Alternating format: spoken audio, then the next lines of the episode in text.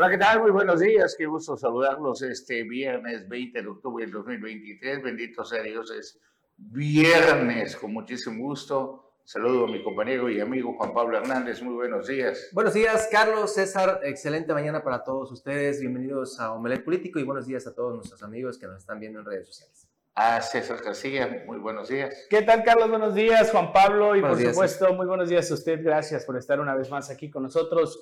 Hoy tenemos mucha información para compartirle en este viernes ya 20 de octubre. Eh, quédese con nosotros los próximos 60 minutos. Bueno, y tenemos allá información de Acumal con nuevas instalaciones deportivas, eso en el municipio de Tulum. Vamos a verlo.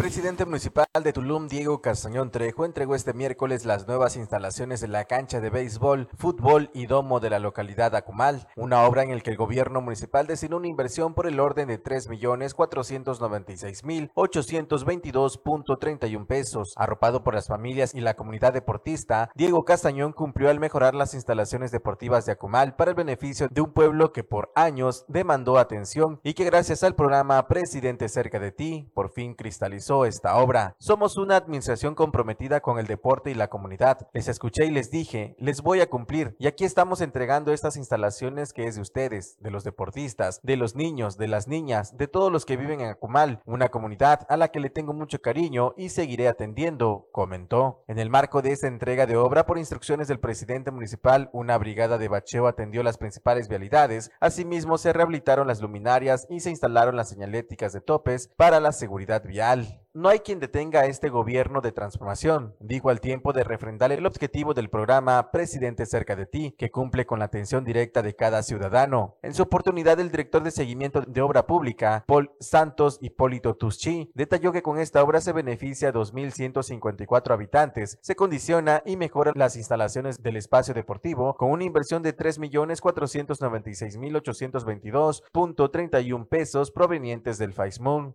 Para Notivisión, Leonardo Hernández.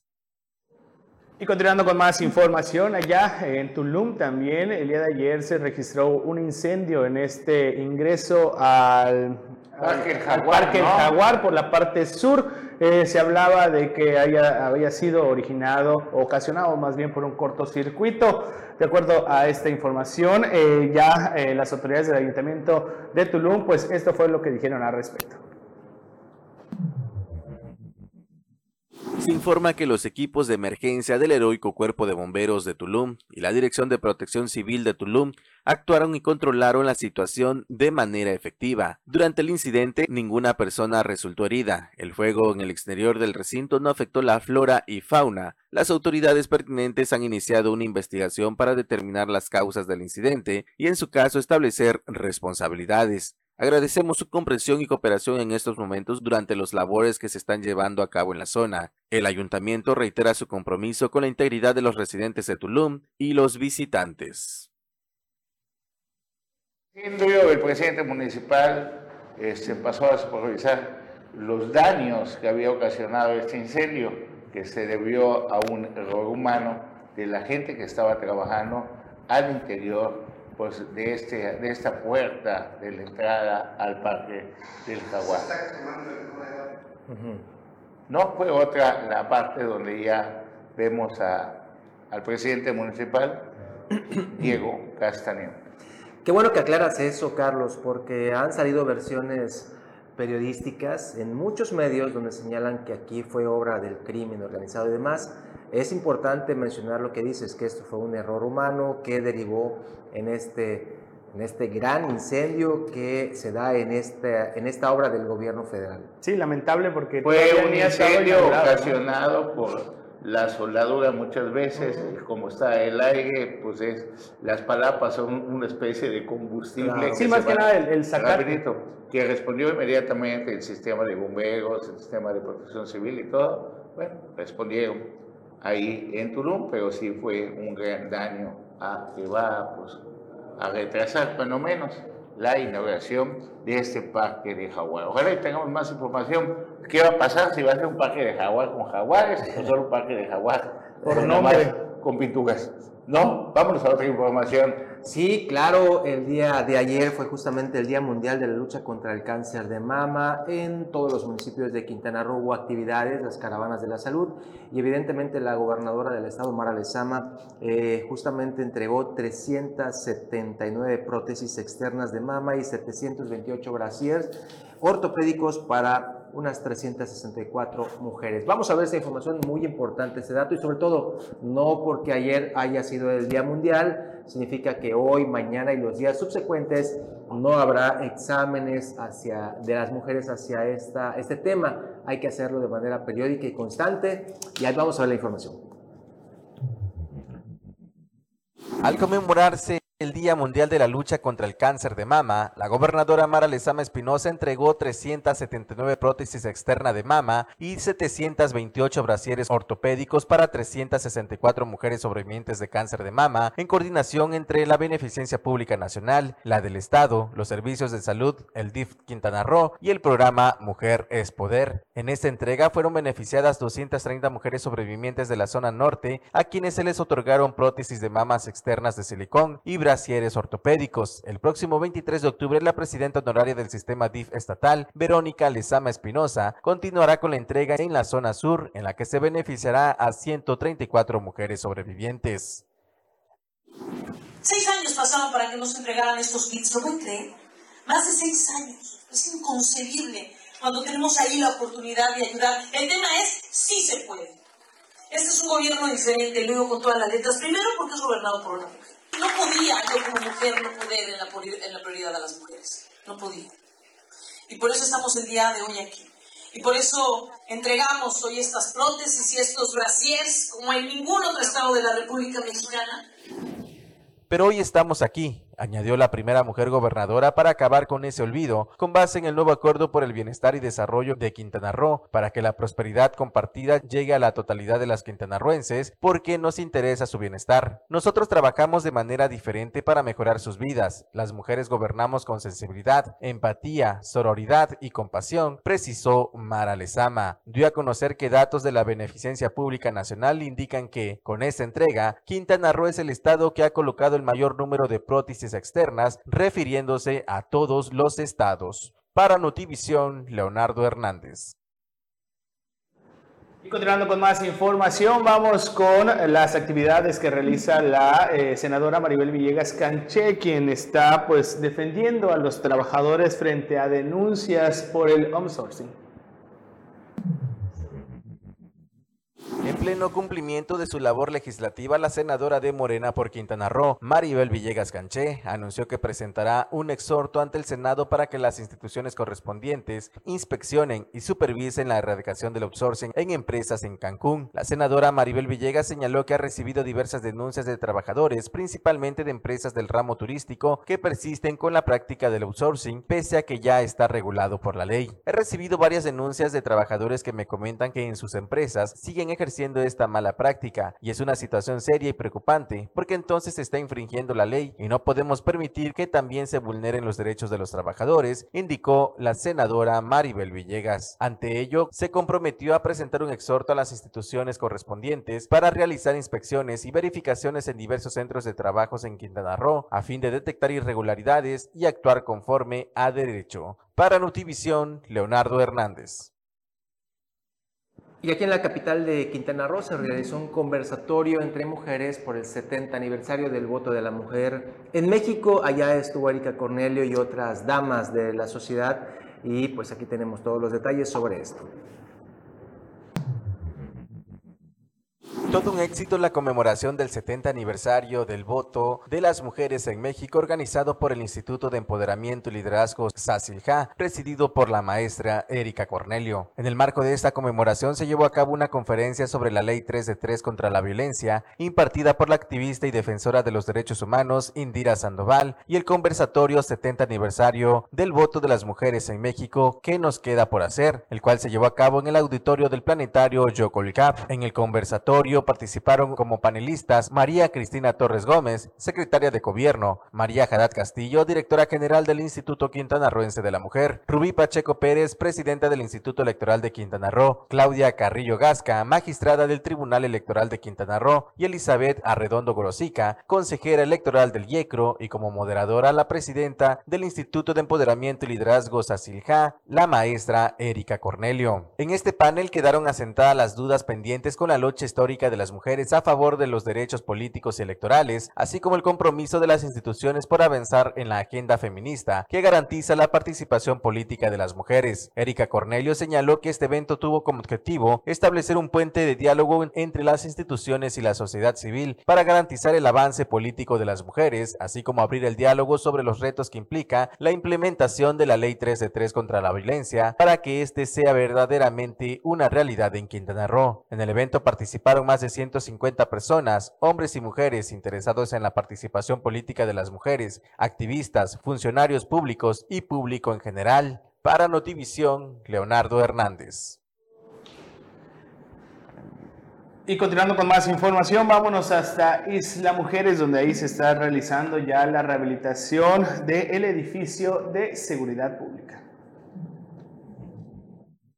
Con la finalidad de reforzar las estrategias de seguridad del municipio, la presidenta municipal de Isla Mujeres, Atenea Gómez Recalde, colocó la primera piedra de obra de rehabilitación del edificio de seguridad pública en la zona continental. Uno de los compromisos de Atenea Gómez es generar bienestar compartido a la ciudadanía, fomentando un ambiente de paz, seguridad y tranquilidad para todas y todos. Con esta acción de gran relevancia para la zona continental del municipio, la alcaldesa isleña se suma al nuevo acuerdo por el bienestar y desarrollo de Quintana Roo que promueve la gobernadora Mara Lezama Espinosa, haciendo justicia social acorde a las brechas de desigualdad. Con la obra de rehabilitación del edificio de seguridad pública, los elementos policíacos contarán con un espacio renovado en su totalidad, dignificando de esta forma el trabajo tan relevante que desempeñan a diario en beneficio de las familias isleñas. De igual forma, se ampliará la armería, se rehabilitará la instalación eléctrica, hidráulica y sanitaria, se impermeabilizará la azotea y se colocarán aires acondicionados para que los elementos policíacos cuenten con un espacio digno y en óptimas condiciones para su funcionamiento. La rehabilitación integral del edificio incluye la construcción de un comedor, la rehabilitación del área de cocina, celdas, barandilla y el área del juez calificador. Para Notivisión, Leonardo Hernández. Y fíjense, de verdad un reconocimiento a los atletas paralímpicos, justamente Quintana Roo en estos, en estos Juegos para Nacionales pues está llevando, de la CONADO 2023, está llevando varias preseas doradas, preseas de oro, y aquí tenemos los pormenores sobre este evento deportivo que se está eh, dando justamente y donde Quintana Roo sale con buenos números.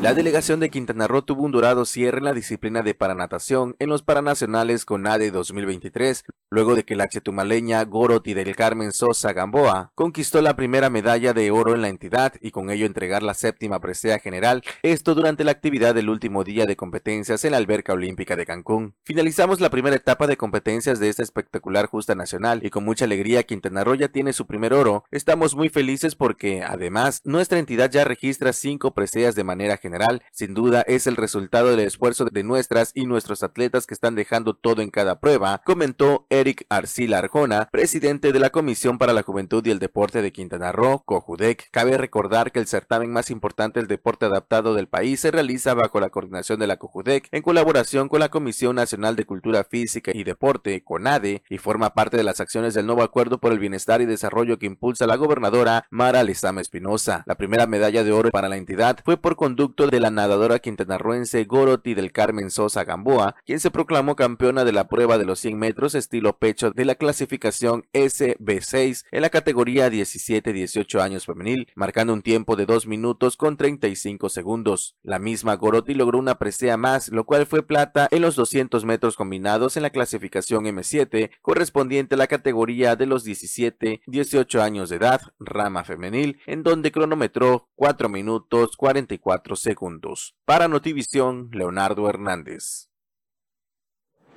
Vámonos hasta Benito Juárez, donde ahí la presidenta municipal, eh, Ana Pati Peralta de la Peña, pues continúa con estos trabajos para disminuir lo que son los índices delictivos. Incluso el día de ayer se informó la instalación de más cámaras de videovigilancia en este municipio a partir del próximo mes de diciembre. Gracias a la implementación de estrategias y acciones mediante el nuevo modelo de la Secretaría Municipal de Seguridad Ciudadana y Tránsito, así como a la capacitación constante de los elementos de la corporación y operativos permanentes, la percepción social sobre inseguridad pública en Cancún disminuyó 6.3 puntos de junio a septiembre del 2023, reconoció la presidenta municipal Ana Patti Peralta. De acuerdo con la encuesta nacional de seguridad pública urbana que emitió este jueves el Instituto Nacional de Estadística y Geografía, INEGI, la percepción de inseguridad durante el mes de junio registró 83.3%, mientras que para septiembre de este mismo año se redujo a 77%, marcando una tendencia a la baja. De junio a septiembre bajó 6.3%. La percepción de inseguridad, esto es muy bueno, pero no podemos quedar ahí, tenemos que seguir redoblando esfuerzos. Hay mucho que hacer en materia de seguridad pública, la dignificación policial y la capacitación de los elementos, afirmó la alcaldesa. Añadió que entre las próximas acciones para mejorar la seguridad en el destino, en diciembre iniciará la instalación de más de 300 cámaras de videovigilancia en puntos estratégicos que forman parte de un proyecto de instalación de 1.150 cámaras y 40 puntos de monitoreo inteligente, que se realizarán con una inversión de 120 millones de pesos, así como la construcción de un centro de comando y control C2 en las instalaciones de la Policía Turística en la zona hotelera. Para Notivisión, Leonardo Hernández. Y bueno, el gobierno municipal aquí en Otompe Blanco realiza lo que son las, las, eh, las, obras de bacheo en algunas calles y avenidas. Tenemos ahí una, eh, pues un, un, enlace que tuvo la presidenta municipal justamente en una de las calles de la capital. Vamos a escuchar qué dice. Segunda actividad eh, de transmisión en vivo, porque ya para a estas horas ya no es la segunda actividad ya llevamos una jornada, una agenda de que cumplir larga. Quiero decirles que desde muy temprano estamos trabajando, podado. De ahí nos fuimos el día de hoy a una reunión porque estamos viendo temas de Tren Maya con las comunidades, trabajando de la mano, porque requerimos también mucha atención. Y bueno, estamos gestionando, tocando puertas. De ahí nos fuimos a, el, a, un, este, a un kinder. Aquí se está trabajando, atendiendo reuniones propias, iluminación, bacheo, eh, reuniones y bueno, pues muchas cosas que nos traen de arriba para abajo corriendo para poderles atender y darle la atención a toda la ciudad capital como se merece, como nos comprometimos desde el primer día trabajando 24/7 sin descanso, sin excusas ni pretextos. Así que estamos trabajando a todo lo que da, marchas forzadas. Aquí Luis Mario también está haciendo todo todo, todo, todo lo que puede, lo que da y creo que hasta de más y a quien le agradezco muchísimo porque de verdad está dando su máximo. Ahí está, váyanse, péguense. Se pegaron ahí a la, a la reja y bueno, pues los perritos salieron a, a recibirles. Bueno. Bien, nos vamos a un corte regresamos aquí en Omelet Político.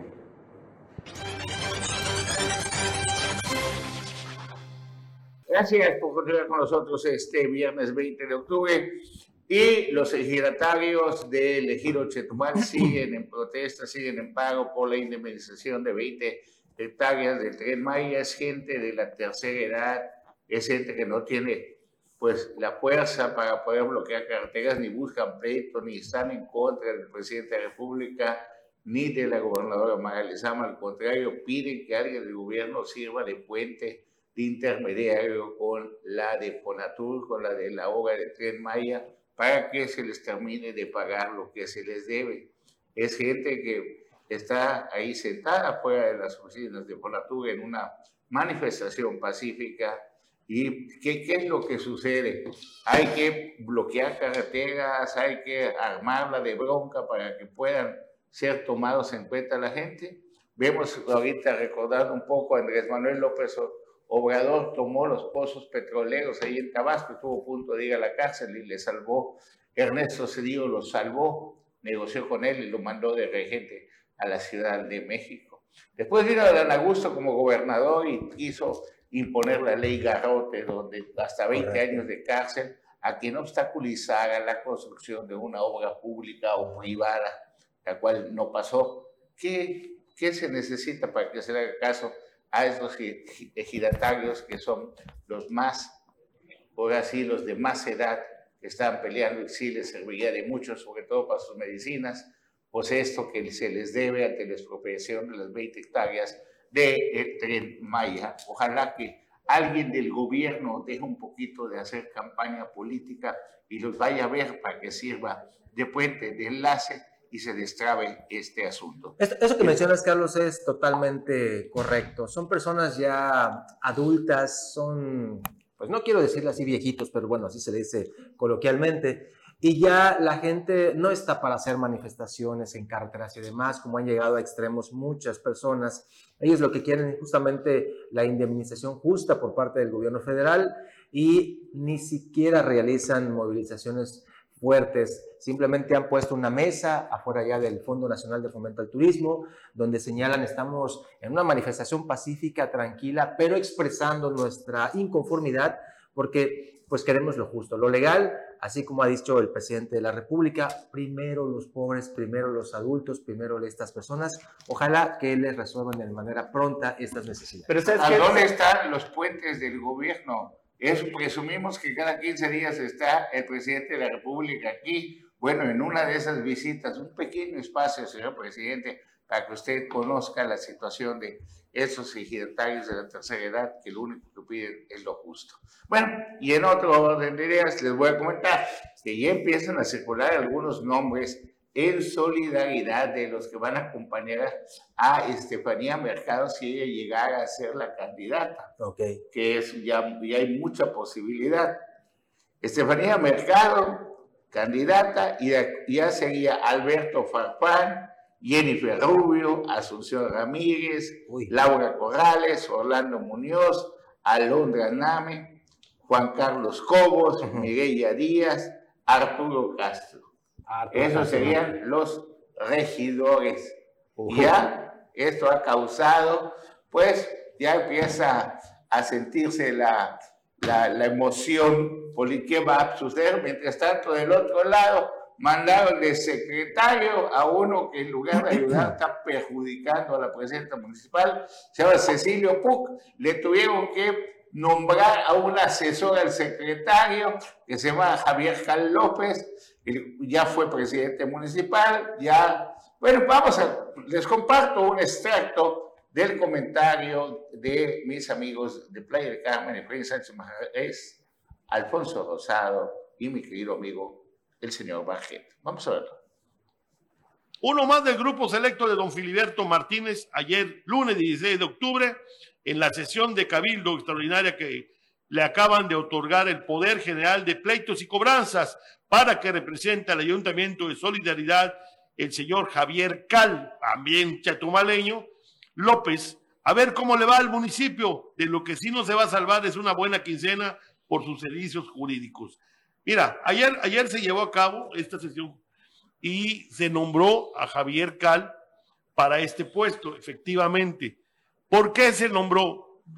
para el día 23 de octubre, bueno, para poder explicar rápidamente, Alfonso, Gabriel, en, el, gobierno del municipio de Soledad había un sindicato de trabajadores que pues tenían establecido perfectamente los lineamientos, todo del sindicato. Tenía la toma de nota, todo. En la época de doña Laura Beristain, ella muy, muy sabiamente, le da la oportunidad a un grupo de inconformes que los habían corrido del sindicato por malos y forman otro sindicato con el apoyo jurídico del, del gobierno municipal y con la lana del gobierno municipal. Crean otro sindicato que no había necesidad, de Gabriel.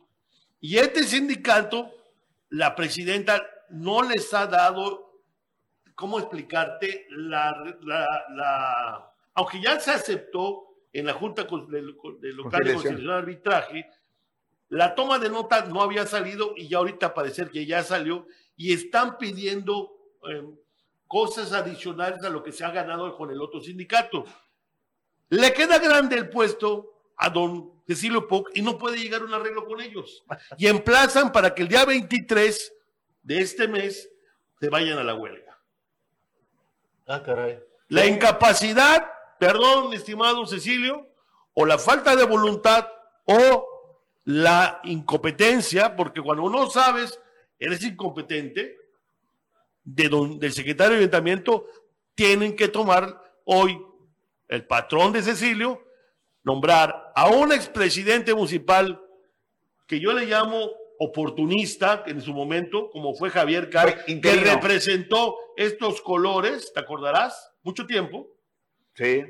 Ocupando el cargo, el cargo del entonces presidente municipal, don Rafael Medina. No. pues sí, tierra. Rafael Medina, Toby. Hoy vuelve al, vuelve al escenario político después de estar guardado en el closet, pero bien cargado de lana, porque salió muy cargadito de lana, don Javier. Si no, pregúntale cuántas casas tiene en Bosque Real. Tiene 10 casas que renta en 10 mil pesos cada casita. Y te lo digo en tu cara, Javier. Señores, un bandidito. Bandidito. Con todo respeto para él. Y lo nombran para que represente al gobierno municipal con este sindicato. Faltaba una carta, faltaba una carta en la casa divina. Le faltaba, le faltaba, le faltaba a don Filiberto meter uno más de sus achichicles, es todo. Sí, yo para mí este el, el, dicho que voy a mantener, la casa divina, él estaba, fue casa divina desde Cancún, lo recordamos muy bien, no, llegó. Él fue chura de Mario Villanueva, Por eso, su secretario de gobierno. hablo yo en Cancún, también tuvo posiciones en, en todos lados, y como quedó dentro de la Casa Divina, se les olvidó, levantó la mano como el gancito, recuérdame, pum, vamos, vente para acá, tenemos un nuevo puesto y pum. Qué bueno que uno de los que yo veo que son, la mayoría son unos inútiles en el Cabildo de Solidaridad, Marciano Toledo, me gustó lo que dijo. A mí también. Me gustó mucho, dijo, ¿Qué necesidad? y podemos llegar a acuerdos. ¿Para qué eso está el secretario? ¿Para qué tanto esto? ¿Quién primera vez que lo dije, lo dije acá. El que tiene la obligación de manejar la política interna es el secretario. No sirve. Tuvieron que meter allá una cuñita. No sirve, es incompetente. No tiene la capacidad, pues que venga, que, que viene. Mira, lo que es Bien, ¿y quién es el secretario del Ayuntamiento, Cecilio Puco? Pues el ex candidato del PRI a la diputación por esa zona en la elección pasada y perdió. Lo han querido preparar, lo han querido pues, educar para que pueda competir el día de mañana, ese son los cuadros políticos, es uno de los semilleros, nada más que creo que ve, ese que está ahí es el señor Cecilio Puc tomando protesta y con ese tipo de soldados políticos le quieren hacer frente a los otros, pues no me ayudes, compadre. No, no, no, definitivamente les falta mucho. ¿Ah? Les falta mucho. Muchas tablas de creo que contratar a un viejo lobo que sí sabe cobrar la quinta y los mangos, que ya fue presidente municipal, el señor Javier Cal López, ah, quien se volvió también fue muy rico durante su paso por Solidaridad. Fue uno de los pupilos de Mario Villanueva, estuvo primero Benito Juárez y después Javier Cal López fue presidente interino en Solidaridad. Bien, ya llegó el profesor Anual Morel, le damos los buenos días. Muy buenos días, estimado Carlos, qué gusto saludarte esta mañana. Juan Pablo y, ¿Qué onda, Anuar? Buenos días. Buenos días. Vámonos un corte, regresamos.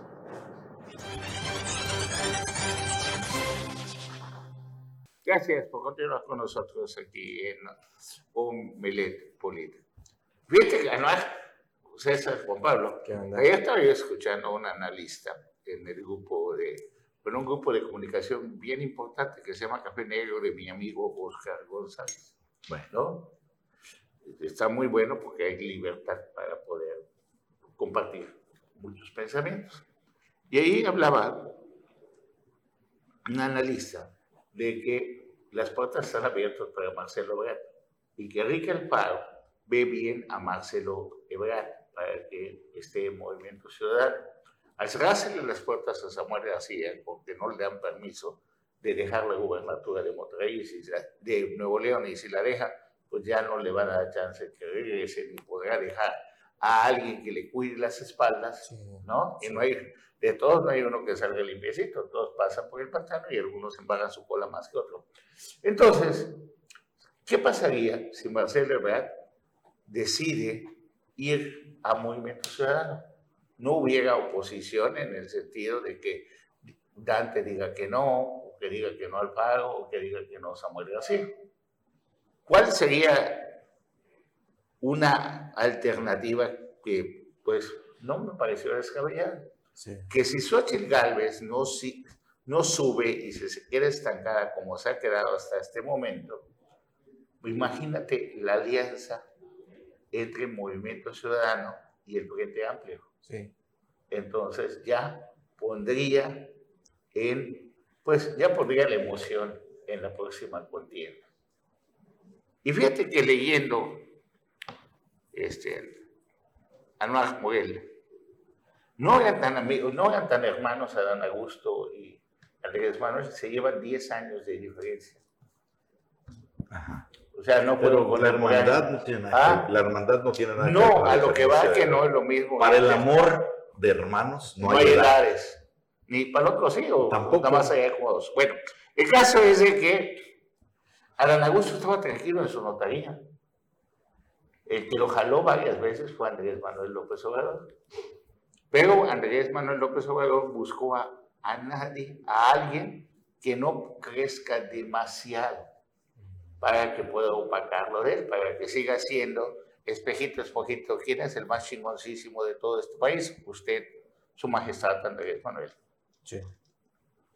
Ciertamente. Y siguió con el mismo rubro con eh, con los tres secretarios de gobernación con, con Olga Sánchez Cordero. Olga Sánchez Cordero, que, se pensó que iba a brillar más. ¿ah? Que se pensó que iba a brillar más porque había sido presidenta de la corte. Sí. Y el otro, no me acuerdo cómo se llama, el otro que tuvo. No, después de ella vino Adán, y ahorita está María Luisa Alcalde. Okay. Y también hoy eh, publican a nivel nacional que el que estaba encargado de la Fiscalía de, de, Derechos Humanos. ¿Encinas? No. Encinas. Alejandro Encinas, Alejandro el subsecretario. Alejandro Encinas renuncia luego de haberse enfrentado con el ejército, porque él acusó al ejército de haber participado activamente en la desaparición de los 33 de Ayotzinapa. Confrontación total con el ¿Ah? ejército, ¿eh? sí, y ahorita lo quitan para decir, ¿saben qué? vamos a hacer un lado a él, mejor se lo usamos a Claudia Sheinbaum. Y antes, Andrés Manuel se acostumbró también a que los problemas que habían en la presidencia, porque él estaba ocupado en las mañaneras, uno de los que se lo resolvía era Ricardo Monreal. Hasta que vio que Ricardo Monreal estaba llevando demasiada agua a su molino y dijo, lo estoy haciendo crecer demasiado, vamos mejor a distanciarnos, y fue el periodo de castigo de Ricardo Monreal, donde se estiraron las ligas de la política. Efectivamente, así fue. Entonces, pues todo está bien, bien interesante. Como platicábamos ayer, se crea un fideicomiso de 24 mil millones de pesos para la mantención del tren Maya y funcionamiento. Significan 2 mil millones mensuales para que se pueda mantener el funcionamiento del tren Maya algo así como ciento y tantos, 100 millones al mes. ¿De qué? De, para que pueda seguir funcionando. No, pues son 2 mil millones al mes. Si son 24 2 mil millones, entre 30 días. Bueno, 2 mil millones. Ah, tú dices entre 30 días, al día. Al día. Al día, pues serían como, a ver. 80. Si te van, ajá, como 75 millones al día. Eso es lo que costaría la operación diaria del tren. Impresionante. Es pues sí, es impresionante hasta cuándo lo va a querer mantener el próximo gobierno de este país. Correcto. Porque si no, esos 75 millones diarios que van a salir de nuestros impuestos, se los sumas a otros millones para la refinería de dos bocas, que no va a dejar dinero dentro de 10 años, sino si ya no existieran los coches eléctricos, y vendría la transformación. ¿ah? Hablando de esa palabra, de la energía renovable. ¿De qué te servirían los combustibles fósiles ya en ese momento? Y si a eso le ponemos al AIFA de que ahorita le están aumentando impuestos al aeropuerto internacional en la Ciudad de México, más los trenes que acaba de anunciar de Oaxaca a Chiapas, el tren transísmico y todo, pues no va, la va a tener fácil el próximo gobierno. ¿Qué pasa cuando un gobierno no tiene suficiente liquidez para poder gobernar. Incrementa impuestos muchas veces. Sí. sí. O la base de la recaudación, pero no, no, hoy es viernes, no quiero discutir. No quiero, no quiero pelear, pero. primero, pero, por teléfono muy machito ayer, de que venías muy bravo, de que pero, venías. no quiero discutir, pero voy a tener que hacerlo. Ah, ok. okay porque y acabas de estar y, no, y, no, acabas de estar no me las cosas que no tienen que ver con el debate en cuestión. te ves feliz. Quieres minimizar el punto al que voy porque ya estás viendo por dónde voy. Carlos es muy simplista el análisis económico que estés realizando, te lo digo de cuates con todo respeto, eh, muy afín a ese discurso que quieren ver todo como un tremendo fracaso. Primero que nada, en el tema de este fideicomiso, que no lo estoy defendiendo porque no lo conozco a profundidad ni sé lo que significa, pero un fideicomiso no significa que vas a poner esta lana todos los años. Puede ser que sea el primer año y los segundos, terceros, no sabemos. El primer año, los primeros años, evidentemente este proyecto como el Tren Maya tendrá que tener inversión federal. Pero ojo, muchos dicen, no tiene viabilidad económica porque ¿cuánto van a cobrar? ¿Cuánto se van a subir? ¿Cuánto van a transportar? Y está costando 75 millones de pesos diarios y va a producir un millón de pesos diarios. ¿eh? Hay una disparidad y no ven todo lo que conlleva alrededor. Cuando es una carretera, ¿cuánto se invierte en, ese, en, ese, en esa vía de comunicación? Una cantidad de miles de millones de pesos también, ¿no?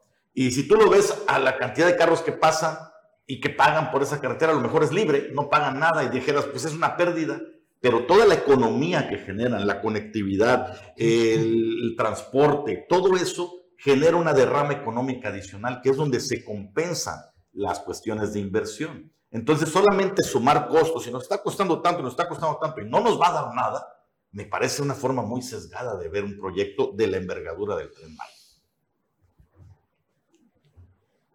Y ¿Y la refinería también? La refinería, si llega a funcionar. A ver, tiene un fideicomiso. Van a haber meses de 2 mil millones y otros de 5 mil millones. No, es presupuesto anual. Y el fideicomiso o sea, puede, gastar 5 mil millones en. Puede ser que el fideicomiso sea 24 mil millones de pesos, pero digo, hay que analizar cuáles son las redes de operación para que si hay alguna reparación de mantenimiento mayor, de ahí se saque sin, sin afectar la operatividad. Y a lo mejor el año que entra no necesitas tener o meterle más lanas de fideicomiso. Es como el fideicomiso que se pretende hacer para el ejército y la marina por 100 mil millones de pesos. O el que le están quitando al Poder Judicial por las pensiones. O sea, no es que cada mes, cada año se le metan 15 mil millones precisamente. Ahí ¿no? claro que no es para ningún ministro de la Corte todo ese dinero. A ver, los fideicomisos de la Suprema Corte del Poder Judicial están perfectamente definidos. Y sí hay un fideicomiso que es para los ministros, pero es el menor, es el chiquitito. O sea, son como, daría mal el dato, pero 200, 300 millones de pesos, que es el complemento para pensiones. Y los otros que se van a quitar sí ya son para momentos de crisis del Poder Judicial. Algunos, algunos son para la mayor parte. La, la parte más abultada, semana, ¿no? ya, ya, están en paro definitivo. La mayor parte de la bolsa de los 15 mil millones de pesos son para pensión, complemento de pensión de 1.700 trabajadores. 1.760 trabajadores. Entonces, ¿usted está de acuerdo? ¿Qué? Con los fideicomisos. A ver, yo ni estoy de acuerdo ni estoy en desacuerdo. O sea, es que si lo ves desde una perspectiva, podrías estar de acuerdo. Si fuera trabajador, ahí estuviera haciendo mi manifestación, pues si me vas a fregar mi retiro o parte de mi retiro. Sí, porque el, tema es este. De esos 15 mil millones, 6 mil millones son un fondo de pensión, dato que no estoy seguro si es exacto porque no lo, no lo estoy leyendo, pero algo así, una buena cantidad de miles de millones son fondo de pensión de los trabajadores, que no es su jubilación del ISTE, es decir, ellos tienen de por sí su propio sistema de cuota al ISTE. No, no es alterno, es alterno. O sea, ellos se van a jubilar con el ISTE si tienes un buen puesto con tu tope, que son ahorita 30 mil pesos mensuales, pero además, como un derecho que ellos han ganado vía sindical en el Poder Judicial, tendrán ese extra de compensación. bueno, en 43 días deben inaugurar la parte de Tren Maya y Samara Cancún, ¿no? Se supone. Esa fue la información que dio tu presidente. Está bien, vamos a corte, regresamos. Pensé que me ibas a debatir algo. Oye, Carlos Anuar, eh, César, amigos que nos están viendo, nos informan eh, justamente que hay tres personas desaparecidas en eh, tema de Mahahual. Ah, caray. Sí, a ver si nos puedes ayudar con unas imágenes. El mensaje es el siguiente. Eh, desde el día de ayer, 9 de la mañana, salieron del Banco Chinchorro en Mahahual, dos hombres y una mujer, y hasta el día de hoy, ya con ello, ya llevan varios días, no llegan. ¿Pescadores o turistas? No, parece que son pescadores. No llegan a Mahahual. Creen que por el norte pudieron desviarse o igual y naufragaron o piensan lo peor. La Capitanía del Puerto no está apoyando, no hay nadie ahí. Y tenemos a uno de los eh, familiares de estas personas que este, nos acaba de mandar un mensajito, les, se lo voy a poner. Ahí vamos a escuchar. Buenos días, buenos días. No, todavía nada. Estamos aquí en la cooperativa de Majagual y pues estamos preguntando a ver qué, hizo la Marina. supuestamente mandaron un helicóptero a, a sobrevolar, pero pues no sabemos todavía exactamente si salió o no salió. Estamos en eso y ya se movilizaron también varias independencias a ver si, si nos apoyan en eso para poder ver qué, se hace, porque ya con hoy ya son tres días que están, que están desaparecidos, que están naufragando. Y también pues hablar con, queríamos saber si se puede hacer una comunicación con Belice, Capitanía de Belice, para si ellos pueden apoyarnos allá en Belice, porque supuestamente ah, como viene la marea, como ellos venían recalando, naufragando. Puede ser que hayan estado por Caño Lunas, Belice. A ver si Belice también nos puede echar la mano para, para poder este, salir de ellos también a, a ver si nos encuentran por allá cerca de su territorio de ellos. Porque yo, yo pienso de que si sale el helicóptero de, de la Marina, pues no puede sobrepasar su jurisdicción que es México, eh, llegar rumbo a, a está Belice, entonces había que poder comunicarnos con, con ellos, a ver si ellos también pueden saber algo, si están por allá, si están por allá, que, que a todo dar, ya sabemos que están en bien, pero no sabemos nada todavía. Ahí está justamente este tema, Carlos, eh, pues lo estamos dando pues como información importante, ¿no? Son tres personas que no aparecen todavía. Capitanía de Puerto está muy lenta ya en Mahahual. Eh, se está pidiendo el apoyo de eh, la Armada de México para hacer sobrevuelos más intensos. También hablar con Belice. Como está el viento del norte en estos momentos, las olas se llevan precisamente hacia Belice. Ok. ¿Sí? Sí. Y si no hay colaboración con la gente de Belice, de hecho, los barcos artillados de México tienen que salir por Belice, porque no pasa por el canal de Zaragoza. Okay. Tiene que dar toda la vuelta y hay un convenio de colaboración.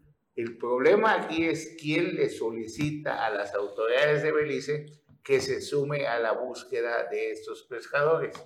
También hay otra ley que dice que si tú no tienes tu permiso de seguridad marítima y avisas a la Capitanía de Puerto a dónde vas, que se llama tu despacho, pues simplemente no te salen a buscar. Oye, Carlos, yo, yo tengo una duda, tú que eres experto navegante, con tanta tecnología satelital a bajo costo que hay hoy, ¿no es posible ponerles algún rastreador, algún identificador que por medio de satélite puedas ver en dónde están ubicadas las embarcaciones? Sí, hoy en día hay tecnología donde tú prendes una cosa y manda una alerta, una señal. Y las coordenadas. A, nivel internacional de, de, la Marina y, te ubica exactamente dónde estás. ¿Y es muy costosa o por qué no No, no es muy costosa. Lo que pasa es que entre los instrumentos que te pide la Capitanía del Puerto, te pide brújula. Hay que cambiar las leyes hoy en día, porque muchas veces solo con la señal de tu celular. Sí, pero ahí sí es inestable, ¿no? no es satelital. No, pero con que tú, tú agarras eh, la, la línea de Belice el roaming el BTN. ¿ah? Y con eso te pueden ubicar, pero siempre y cuando exista la voluntad y si no se voltearon ni nada, todos estamos especulando en estos momentos. ¿Quién de Mahahual nos informa cuál es la situación real? Solo hay una persona en la Capitanía de Puerto de Mahahual. y ayer hubieron cuatro barcos, cuatro cruceros en Mahahual, inicia la temporada alta del arribo de cruceros a Mahahual. Pues ojalá, ojalá que aparezcan con bienes. Como en, en Bacalar, que es menos peligroso, pero sí checar que todos tengan sus, su equipo de... Sí, ya pasaron tres días. ¿Se avisora gris el panorama? Carlos, ¿tú qué conoces de estos? No, si son tres días y están arriba de la lancha, no este, pueden estar. Pueden Deshidratados, nada más. problema. Y depende cuánto ah. llevaban. De agua, ¿no? ¿no?